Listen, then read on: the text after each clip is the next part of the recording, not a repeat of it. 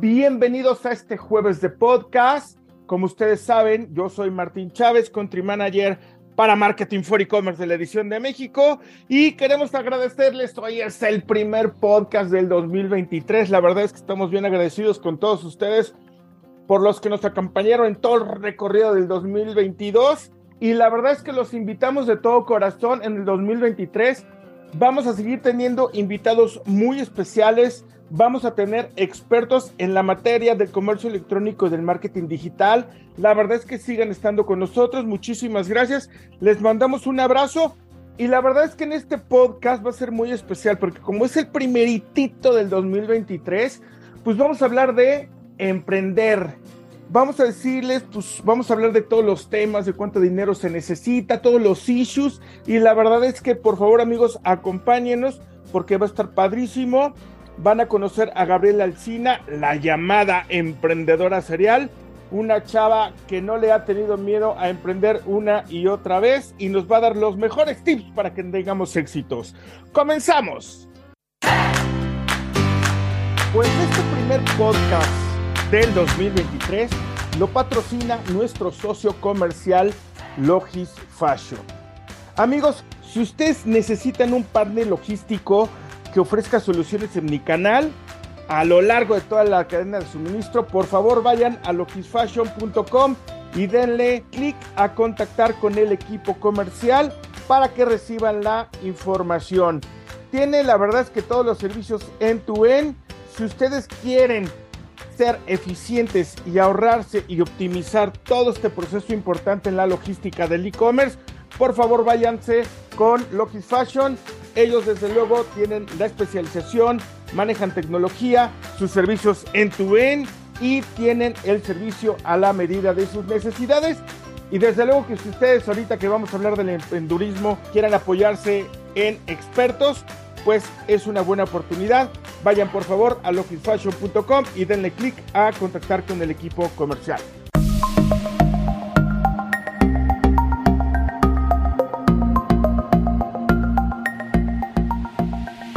Gabriela Encina, emprendedora serial. ¿Cómo estás? Hola Martín, muy bien, muchas gracias por la invitación y bueno, estamos aquí para pasarla increíble. Hoy este podcast va a haber mucha sangre de emprendedores, ¿no?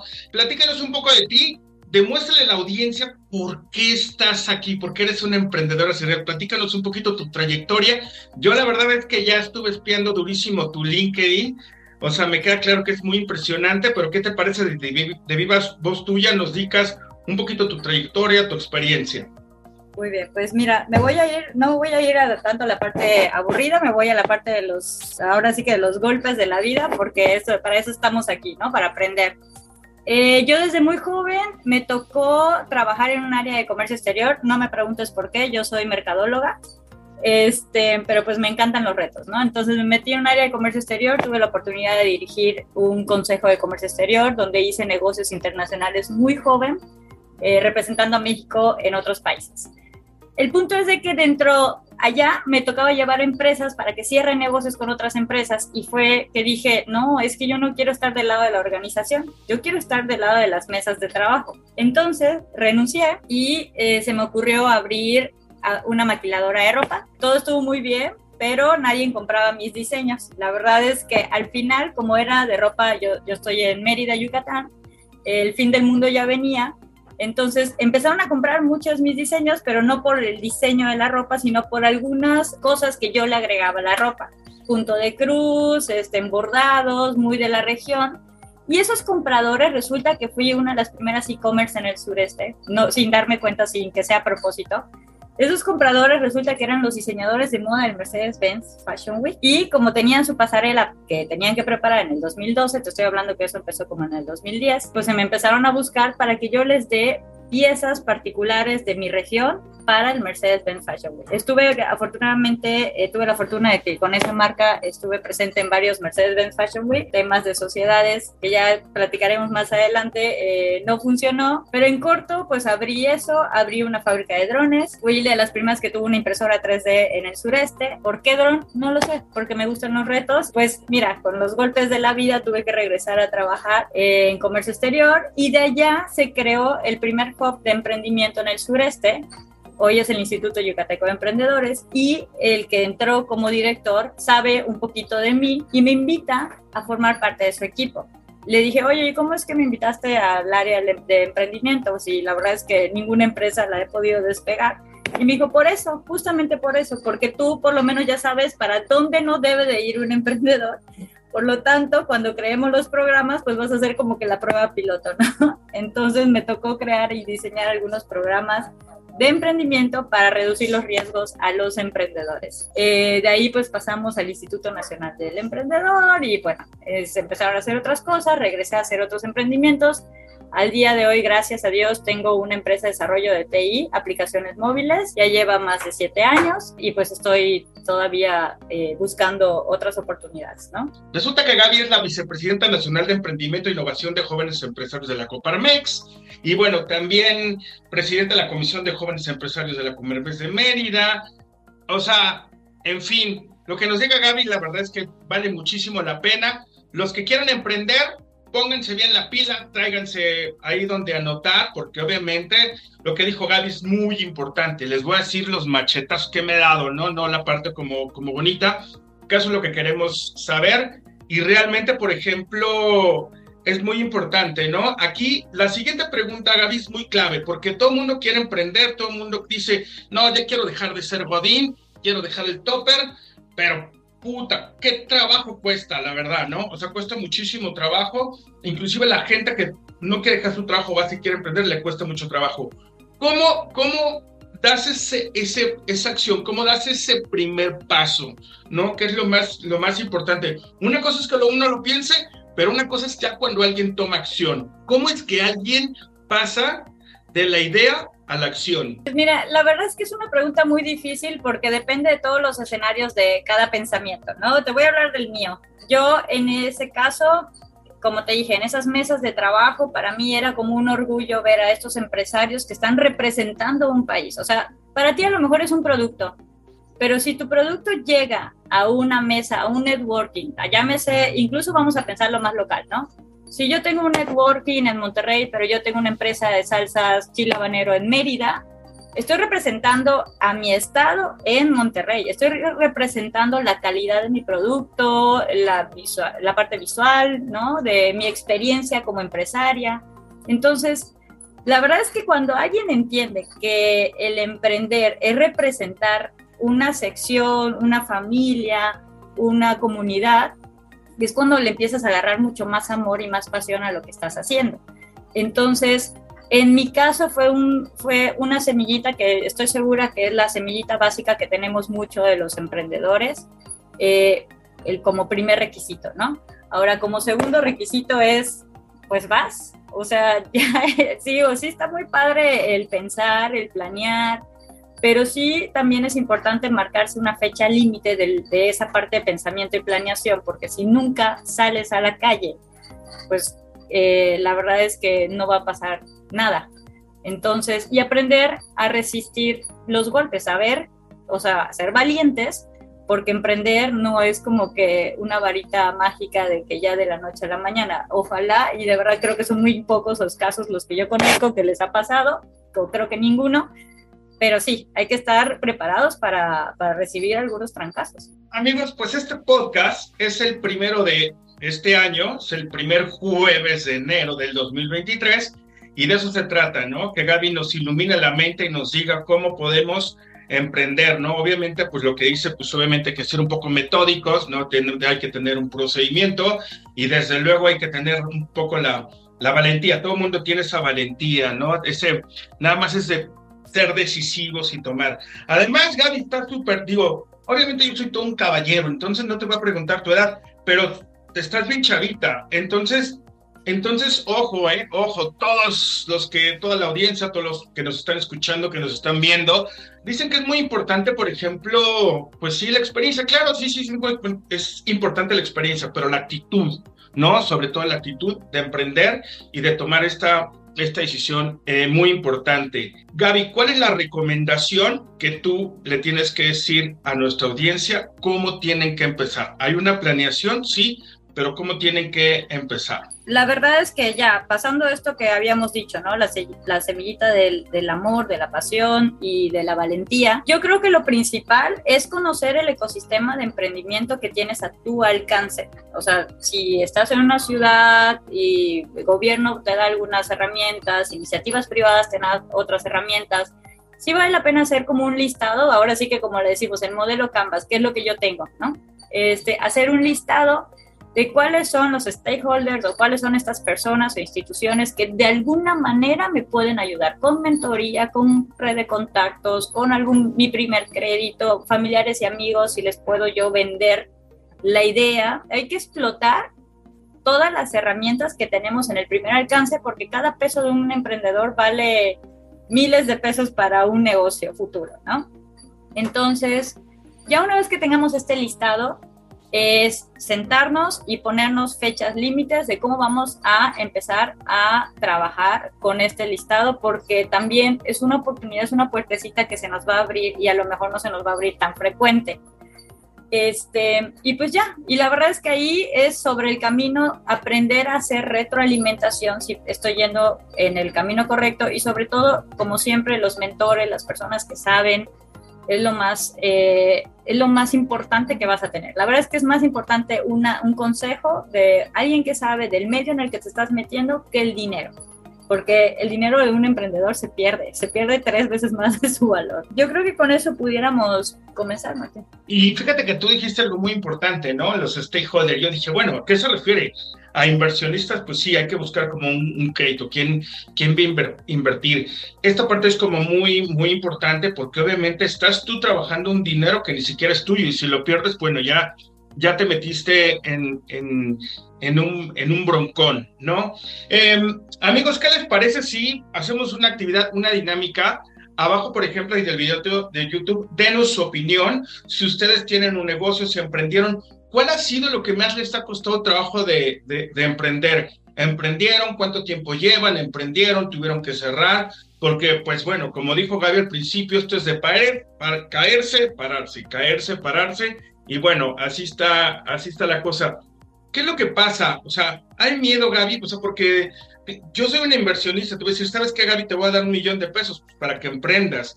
¿A qué, qué, qué, pasa por tu cabeza cuando tienes un dinero? Ya lo lograste, nos vamos a, a brincar, que esto puede ser una pregunta. ¿Cómo, cuál es el speech que tú le dices a los inversionistas para que suelten la plata? Y ya una vez que tienes la plata, ¿qué es lo que pasa por tu mente? O sea, ¿hay miedos? Sí, totalmente. Digo, al final estás trabajando dinero ajeno, ¿no? Algo muy importante es que sí se puede emprender desde cero, yo lo hice, yo por eso empecé a trabajar en el giro donde quería emprender. Eso también es muy importante y me faltó mencionarlo, ¿no? Porque así te vas a ahorrar un poquito de tiempo de aprendizaje. Y la segunda, ya una vez que ya estás emprendiendo, tú ya hiciste tu primer eh, fondo, que es familiares, amigos, tus propios recursos y demás, ya vas a hacer tu speech ante un inversionista, vas a levantar tu primer capital, serie A o la serie que vaya, vaya rondando. Te dan el dinero y sí, obviamente existe el miedo. Para eso supuestamente debiste haberte preparado para hacer el speech y hay varias instituciones que hoy en día pues te pueden ayudar en esa preparación dependiendo de la zona de, en el país en el que te encuentres. Por eso mencioné la lista de los stakeholders Quizá ya tienes tu lista de inversionistas, pero también tu lista de incubadores, aceleradoras, centros de negocios que te pueden ayudar de cómo deberían ser estos slides o estas presentaciones para un inversionista y tu proyección financiera es lo más importante. Yo odio, odio, odio la parte de proyección financiera, pero pues es la herramienta que tienes que desayunar, almorzar y cenar sí o sí. Y no es que tú la hagas, puedes tener a alguien que la haga por ti, pero es entenderla. Entonces, cuando tú ya estás seguro de tu proyección financiera, cuando ya estás preparadísimo y conoces y sabes que tu producto tiene valor, aunque a lo mejor no, a lo mejor y no, porque pasa, pasa de que a algún cierto nivel tu producto tuvo valor, pero cuando ya escalas al nivel que habíamos proyectado, resulta que el mercado no está preparado quizá para tu producto o, llega una competencia inesperada que no habíamos eh, analizado, cualquier cosa puede llegar a pasar y se vale, ¿no? Al final del día son inversiones de riesgo, pero el miedo es bueno porque te da más compromiso y te da más perseverancia para hacer tu retorno de inversión ante estos compromisos lo más pronto posible. Entonces te obliga a que te pongas metas de ventas para poder cumplir con el escenario de la proyección financiera. Pero pues sí, a veces en estos casos el miedo es bueno. Y fíjate que tú estás comentando algo muy importante, ¿no? Las metas. ¿De cuánto tiene que ser una meta, Gaby? Por ejemplo, tenemos una inversión, ¿de qué porcentaje es real? Por lo regular uno dice, ah, sí, la meta es retadora, ¿no? Pero también yo creo que tienen que ser metas reales, ¿no? O sea, metas muy reales. O sea, ¿tú tienes algún número mágico de que, bueno, vamos a ponernos tanto porcentaje de meta ¿Cómo, ¿Cómo haces este tabulador para ponerte una meta? Dependiendo de qué, de, de cuánto tienes este, invertido o de cuánto dinero son los, o sea, metieron ahí los inversionistas? Pues mira, generalmente cuando se hace una proyección financiera se, se hacen tres escenarios, ¿no? El optimista, el, el real y el pesimista. Entonces, eh, yo prefiero trabajar con el optimista porque generalmente del 100% que uno se proyecta, pues el cierre puede llegar, si te va bien, un 30%, ¿no?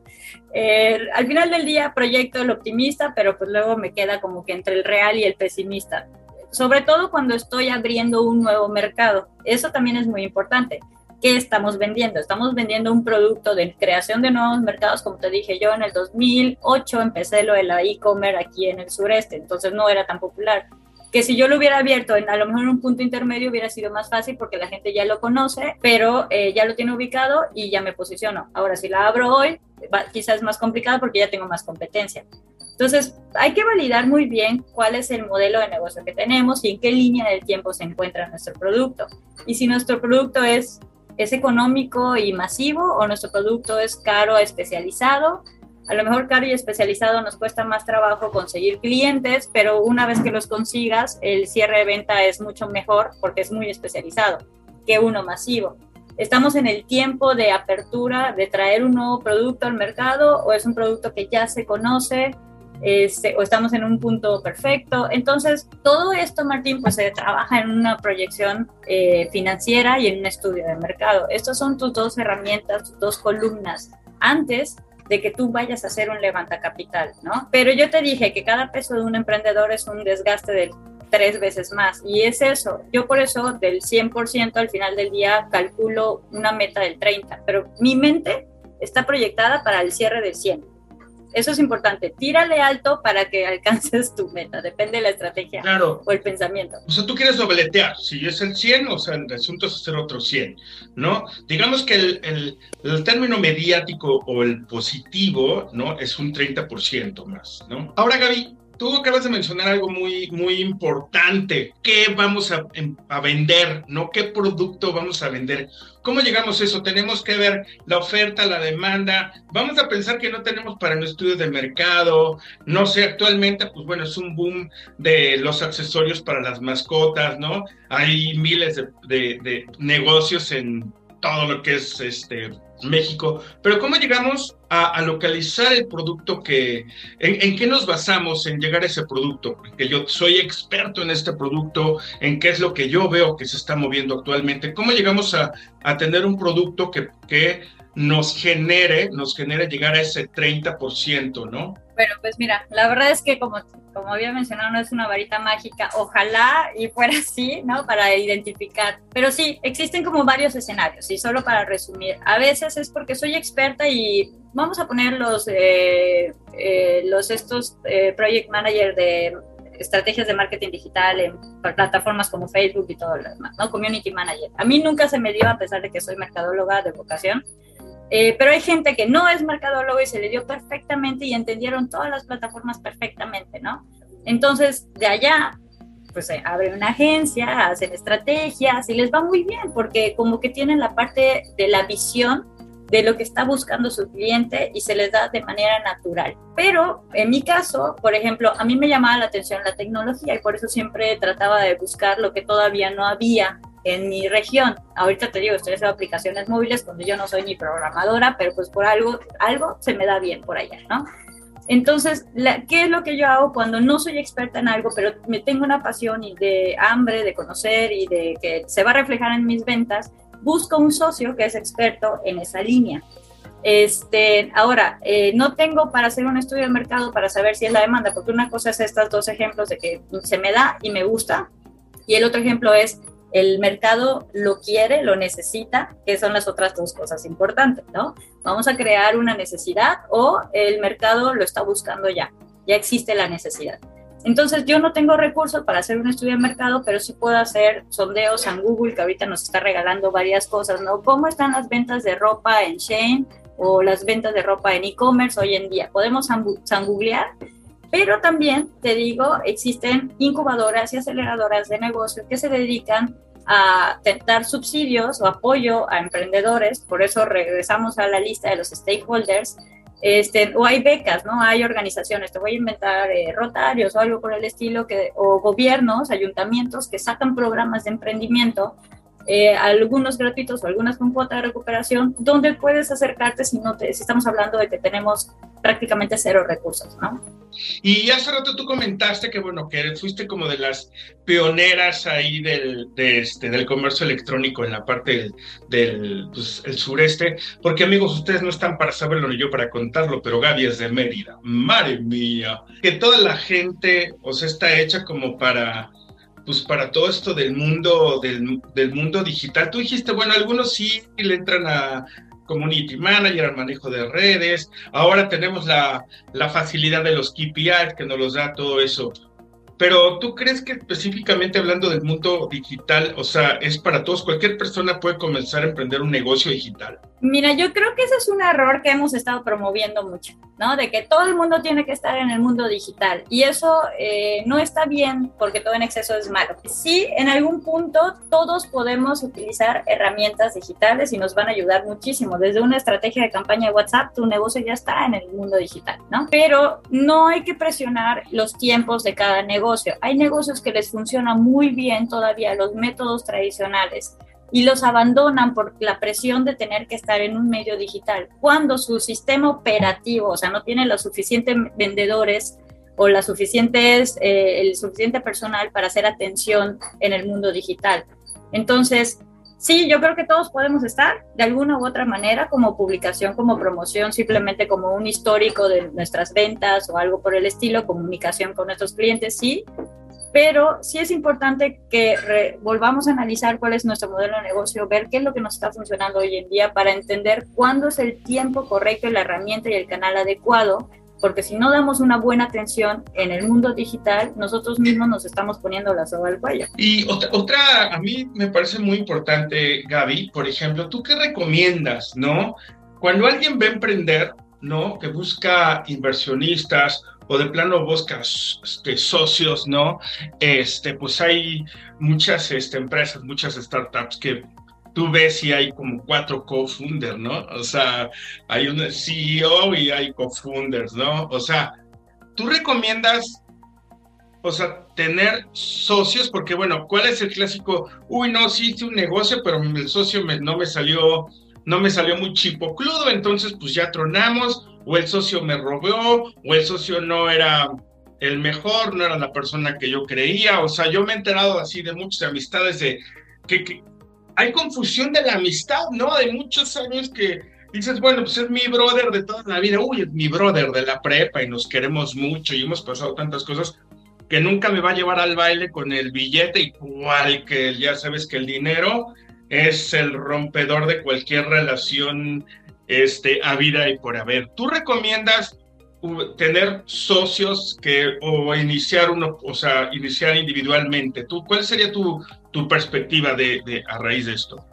Mira, yo, a pesar de tener muchas malas experiencias, bueno, no, digo, ya sabes, está mal decir mal, eh, hablar de temas negativos. Ya después de tener muchas experiencias. A pesar de eso, sigo siendo de la idea de tener socios. Ahorita estoy en un punto en el que no tengo porque estoy buscando a los socios correcto. Ya cada vez como que vas subiendo tus eh, expectativas, requerimientos, entonces a veces ahora ya prefiero no tener hasta saber cuál es el socio correcto, pero siempre tengo la idea de dividir eh, dividir responsabilidades porque, y multiplicar esfuerzos. Pero conozco muchos emprendimientos, muchos emprendedores que tienen empresas importantes, que tienen equipo de trabajo y lo han hecho solitos y les funciona porque no saben eh, dividir algunas responsabilidades. Sí saben delegar, que eso también es otra cosa importante. Este, pero bueno, los socios sí, sí es un tema que, que a mí me, me, me, suena demasiado y te podría hablar un podcast completísimo de eso. No quiero irme muy a detalle, prefiero que tú me preguntas cosas porque si no, nos va a llevar otra hora. Amigos, denos opinión, comenten, denos un like, compártanos y denos opinión. ¿Qué onda? O sea, o sea, han tenido una experiencia, han emprendido, han tenido socio, este, y si no, pues ustedes qué piensan, ¿es conveniente tener un socio? ¿No es conveniente tener, este, tener un socio? Como dice Gaby, pues bueno, es un tema muy, este, muy importante, ¿no? Y, y, fíjate, Gaby, ahorita que dijiste que, bueno, todo el procedimiento, que llega ya hasta un punto que ahorita no, no tienes un socio, pero no cierras esa puerta, ¿cuáles serían nada más así? Vamos a poner así, para no clavarnos en el teorema, tres cualidades que debería de tener un buen socio. Bien, bueno, al inicio como no tenía recursos, les digo, yo emprendí desde cero. Pues las primeras cualidades que yo buscaba el socio era con que conozca el giro o ya tenga unas bases del giro de, de negocio, check, ya está. Y ya no, ya no veía nada más, no veía las red flags como le decimos ahorita. Pero sí sigue siendo un requisito importante, que entienda el modelo y que entiende que conozca el modelo de negocio. Y depende del estatus en el que tú te encuentres. Primero no tenía recursos, entonces estaba buscando a alguien que tenga recursos y que conozca el giro de negocio para maximizar esos recursos. Luego estuve buscando a alguien, ya tenía recursos, yo ya tenía contactos, pero estaba buscando expandir el negocio. Entonces realmente ya no estaba por dinero ni por ni por experiencia, ya estaba por expansión, entonces tienes que buscar un socio que a lo mejor no está en el giro, pero tiene giros similares con el segmento de mercado que tú estás buscando o tiene canales de comunicación masiva del segmento de mercado que estás buscando. Y ahora el tercero, la verdad es que yo ya estoy buscando un tema más de personalidad, este, porque ya tengo los contactos, ya tengo los recursos, ya tengo los canales, pero trabajar con un socio, comunicarse, la honestidad, la humildad, la retroalimentación, sobre todo que sea mentor en mi, en mi vida y que yo, la confianza es muy difícil de conseguir una vez que el dinero entra en la empresa, como bien lo dices. Entonces, ahora yo ya estoy, estos dos primeros puntos que les mencioné y buscando la parte humana del socio, donde podamos conectarnos humanamente, con confianza, con comunicación, y con aprendizaje. Perfecto, Gaby. Entonces, entonces eh, es alguien que perfectamente maneja el, el, modelo de negocio del que nos vamos a enfocar. La otra es un inversionista, no alguien que traiga ahí este plata. Y la tercera que pueda expandir, que tenga ciertos canales masivos. Pero eso se ve más como un poco como contactos, conexiones que nos ayuden a fortificar el negocio o que tenga salida con diferentes canales, que sepa cómo, cómo, cómo, cómo es eso específicamente. Pues mira, la verdad es que depende del giro de negocio en el que estemos. O sea, puede ser que yo, por ejemplo, necesito, es un producto masivo, entonces necesito un influencer o necesito o alguien que esté en radiodifusoras o televisoras o algo, o es un producto que se compra en un stock en anaqueles, pues alguien que tenga supermercados, tiendas de conveniencia o algo por el estilo, ¿no? O necesito, en el caso mío, que es desarrollo tecnológico, necesito un socio que tenga conecte con empresas medianas grandes para ofrecerles soluciones. Entonces me voy a acercar a cámaras empresariales y voy a buscar ahí convencer. Obviamente ahí está mi labor de venta, porque yo tengo que vender mi empresa en este caso. No estoy vendiendo mi producto, estoy vendiendo mi empresa para, para convencer a otro empresario que está a lo mejor en este momento más arriba que yo, para que él me pueda brindar esa base de datos o simplemente presentarme. Entonces depende del giro de negocio y la estrategia que estemos haciendo. Pueden ser distintos tipos de, de canales, ¿no? Referidos, medios de comunicación, etcétera. Y Gaby, este, híjole, todo esto está como muy, muy interesante, ¿no? Amigos, ahí tomen nota porque, bueno, la verdad es que yo creo que Gaby nos está dando muy buenos tips, nos está explicando más o menos cómo, cómo va esta onda de, de emprender, porque estamos tratando de abarcar todos los puntos como importantes, ¿no?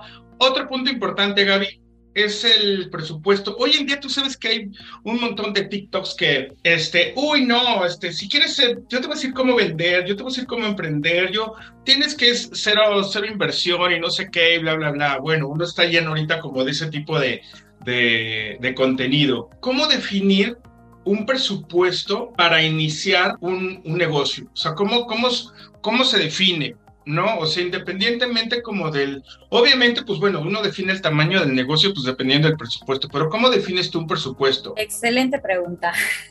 Regresamos al peso que se multiplica en tres, ¿no? Yo lo que ya tengo de experiencia en cada nuevo emprendimiento es que si yo tengo contabilizado, invertir, vamos a agarrar un emprendimiento muy chiquitito, ¿no? Que decimos, ay, con 50 mil pesos lo hacemos. Bueno, yo ahora, cuando es un emprendimiento muy chiquitito de 50 mil pesos, ya me pongo una meta de conseguir 150 mil pesos. A pesar de que la proyección financiera diga, no, no, no, con 80 mil pesos la haces. Yo había calculado 50, pero te dejan un margen de, eh, un margen de error, ¿no? Le aumentan un porcentaje, cierran 80, pero no, la verdad es que el aprendizaje y por eso depende mucho del giro de negocio en el que estés es un giro de negocio que tú ya conoces y ya dominas porque estuviste trabajando en una empresa similar, entonces ahí tú ya puede que te acerques a los 80. Pero si estás abriendo un nuevo mercado, es una solución completamente innovadora que todavía no es muy conocida, o sí es conocida, pero es muy especializada, entonces vas a tener un margen de error que la verdad es que las matemáticas a veces no pueden calcular las reacciones humanas eh, y también tus actitudes, ¿no? Y si tú eres muy bueno tomando decisiones o no, porque hay decisiones que se salen de tu flujo de proyección financiera. Entonces, para que uno pueda respirar y estar más tranquilo y hacer estrategias un poquito más aterrizadas, en mi caso personal, yo ya le aumento tres veces más. Ahora, si estamos hablando que es una inversión de un millón de pesos, no puedo juntar 3 millones de pesos. Ahí sí le, agrego un 30% de margen de error de aprendizaje, pero pues creo que con un millón de pesos es porque estoy contratando proveedores eh, y estoy metiendo un producto de mucha mayor calidad. Eh, estoy haciendo, ya hice una investigación de mercado o lo estoy metiendo en ese presupuesto. Entonces el margen de error puede que reduzca. Entonces, mayor inversión en teoría es menos riesgo menor inversión, porque pues estamos yendo muy poquitos a cucharaditas, aumenta el riesgo. Entonces depende más bien de cuál es el giro, el estado y la estrategia que uno va a emprender. Perfectísimo, gracias Gaby. Amigos, pues denos su opinión, ustedes qué piensan, este, ¿Cómo les ha ido en la feria en esto del emprendimiento? ¿Han tenido éxito? ¿No han tenido éxito? ¿Lo están pensando? ¿Cuál es el producto ideal que ustedes creen que se pueda, que se pueda vender? ¿Es importante tener un socio? ¿Es conveniente tener un socio este, o no? O sea, ¿cuál sería la media del presupuesto? Denos su opinión, denos su opinión. Aquí ya saben que todo lo que ustedes digan, nosotros le vamos a recibir de todo corazón. Y eh, Gaby, por ejemplo, ahorita que hablamos del presupuesto, ¿no? Otra cosa muy importante, porque si alguien em, quiere emprender es porque quiere, pues quiere ser independiente, quiere manejar sus tiempos, quiere tener su propio negocio, ¿no? ¿Cómo vas a definir o cómo se define tu sueldo? Porque te estás autoempleando, ¿no? Estás emprendiendo, entonces, híjole, independientemente si dices, bueno, pues va a ser una inversión de un millón, o sea, ¿cómo haces un tabulador o cómo calculas, ¿no? el sueldo, porque obviamente, pues tú vas a invertir porque de alguna forma, pues, no sé, vamos a suponer, si estás saliendo de un trabajo, pues tienes el finiquito, o tienes la liquidación, tienes una inversión, tienes unos ahorros, pero ¿cómo defines tu sueldo independientemente del presupuesto que tú tengas para iniciar tu, tu, negocio? Bueno, pues igual eso es algo muy difícil. Se dice que el emprendedor no tiene sueldo los primeros meses, incluso a veces los primeros años, ¿eh? Deja, a mí me lleva a pasar pero es terrible no considerarlo en tu presupuesto. Por eso yo lo aumento tres veces más, porque ese tipo de cosas que parecen tan, tan simples de entender, a veces en el momento en el que estás emprendiendo no lo estás calculando. Entonces, tú siempre tienes que sacar cuáles son, tus márgenes de, de, gastos fijos mensuales más tu temita de, de riesgo, porque si estás presionado sobre ese tema, tu emprendimiento va a fracasar porque en algún punto necesitas conseguir trabajo para seguir subsistiendo, o sea, no hay de otra. Entonces, parte de este presupuesto de que yo le pongo a veces tres veces más es porque estoy imaginando al muy pequeño emprendedor que salió de su chamba, como yo hice, acumulé una bolsa, este, junté otra bolsita con familiares y amigos y entonces una parte la estoy dedicando para la parte operativa, una parte la estoy dedicando para la parte de riesgos, de, aprendizaje, y una parte la estoy ubicando para mí, para mis gastos. Pero a veces cuando un emprendedor se pone un sueldo, pues se exagera. La verdad es que hay que ser muy honestos si vas a sobrevivir a agua y, y tortilla. O sea, no hay de otra. Porque porque es tu inversión, o sea, al final del día es tu inversión. De repente hay gente que se pone que baja, no sé, 10 millones de pesos, o 5 millones, o un millón, o 500 mil pesos, pero se pone una nómina de 40 mil pesos.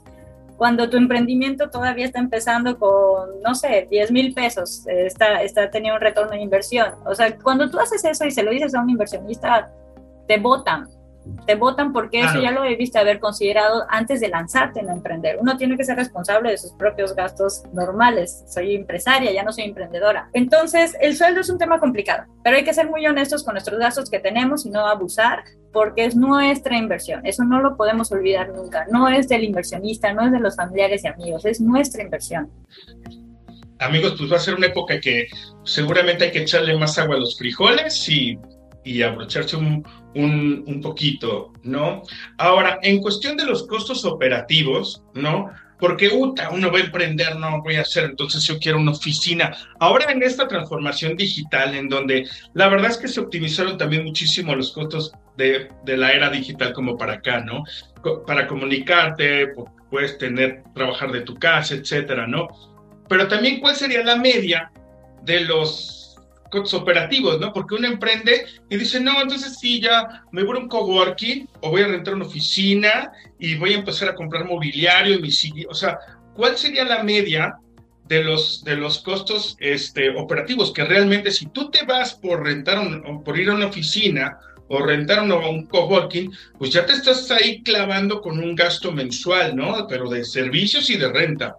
¿Cuál sería la media a nivel de costos operativos? Pues igual, o sea, la verdad es que como te digo, todo depende de dónde, dónde vayas a abrir tu negocio, eh, qué tipo de giro de negocio vas a hacer. Pero si puedes evitarte ahorita todo ese tipo de gastos operativos, los gastos fijos, evítalo porque estamos probando. O sea, no, no nos vamos a comprometer con una renta de un año cuando podemos rentar un cowork, ¿no? Este, a veces nos gana de que, ay, bajamos un recurso y quieres tener la oficina más bonita, pero pues igual y tus clientes nunca van a visitarte. A mí me lleva a pasar en la parte de desarrollo de software.